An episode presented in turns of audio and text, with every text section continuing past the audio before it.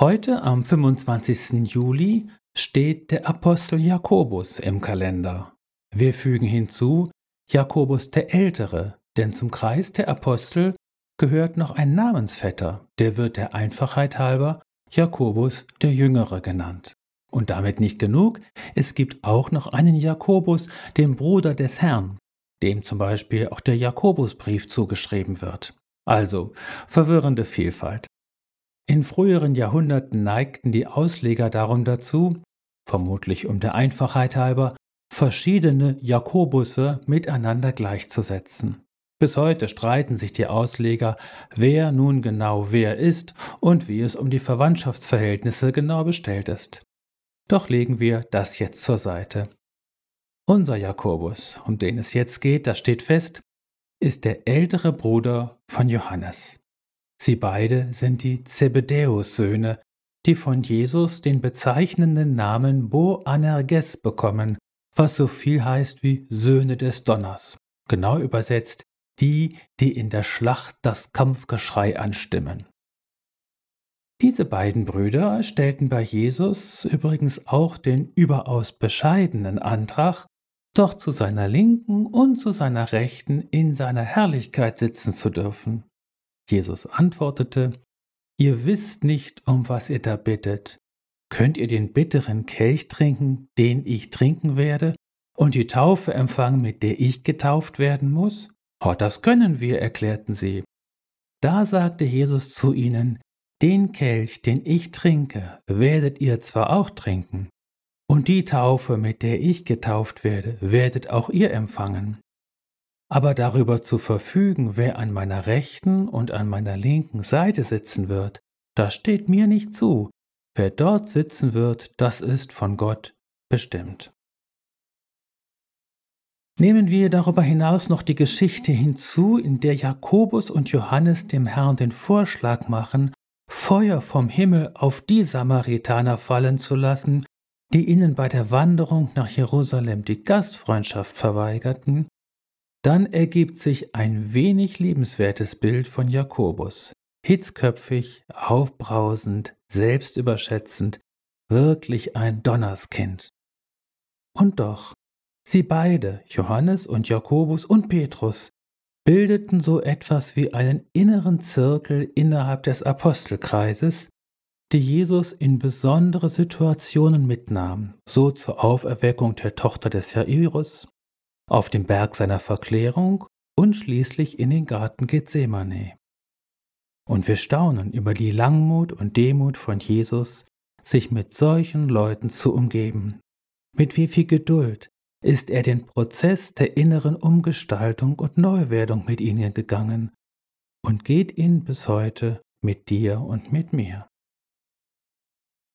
Kehren wir noch einmal zu dem bitteren Kelch zurück, von dem zu trinken Jesus tatsächlich dem Jakobus in Aussicht stellte und von dem der noch so im Brustton der Überzeugung sagte, dass er ihn selbstverständlich trinken, trinken könnte. Es sollte bald so kommen.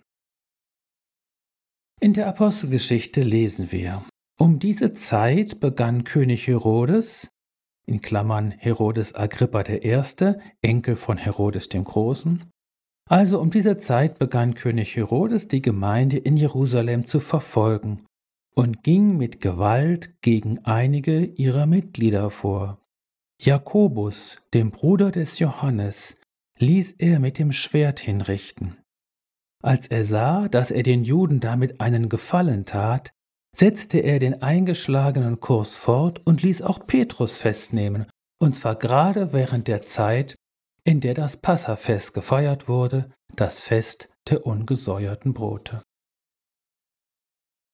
Dieses zwölfte Kapitel der Apostelgeschichte steht ganz im Zeichen der wunderbaren Befreiung des Petrus, wie ein Engel des Nachts ihn weckte, wie die Ketten von seinen Händen fielen, wie er die Gemeinde aufsuchte, die im Gebet für ihn vereint war und so weiter und so fort. Eine wunderbare und glaubensstärkende Geschichte.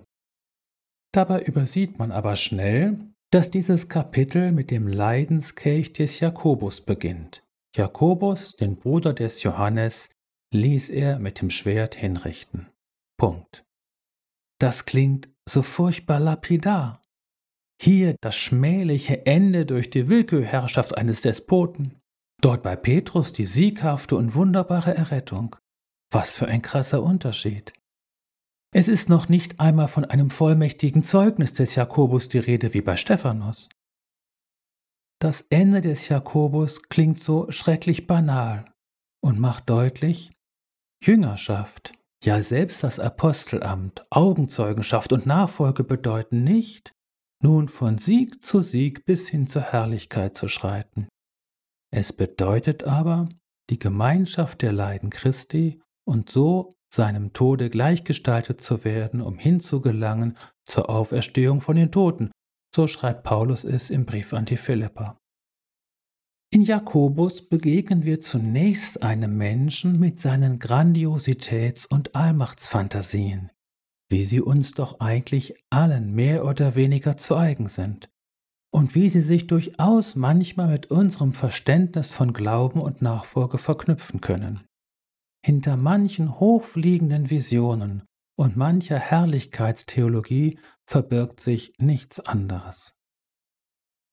Am Ende sehen wir Jakobus, dessen ganzer Ruhm und dessen Herrlichkeit es war, am Leidenskelch des Herrn Anteil bekommen zu haben und damit Christus gleichgestaltet worden zu sein. Jesus sagte einmal, wenn die Welt euch hasst, dann denkt daran, dass sie mich schon vor euch gehasst hat. Sie würde euch lieben, wenn ihr zu ihr gehören würdet, denn die Welt liebt ihresgleichen. Doch ihr gehört nicht zur Welt. Ich habe euch aus der Welt heraus erwählt. Das ist der Grund, warum sie euch hasst.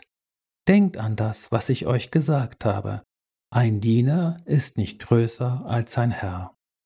Wenn sie mich verfolgt haben, werden sie auch euch verfolgen. Wenn sie sich nach meinem Wort gerichtet haben, werden sie sich auch nach eurem Wort richten.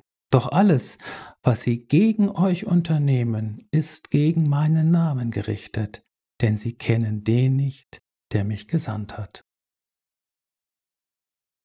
Zum Schluss möchte ich Jakobus ein paar Zeilen von Paul Gerhard in den Mund legen und damit auch uns.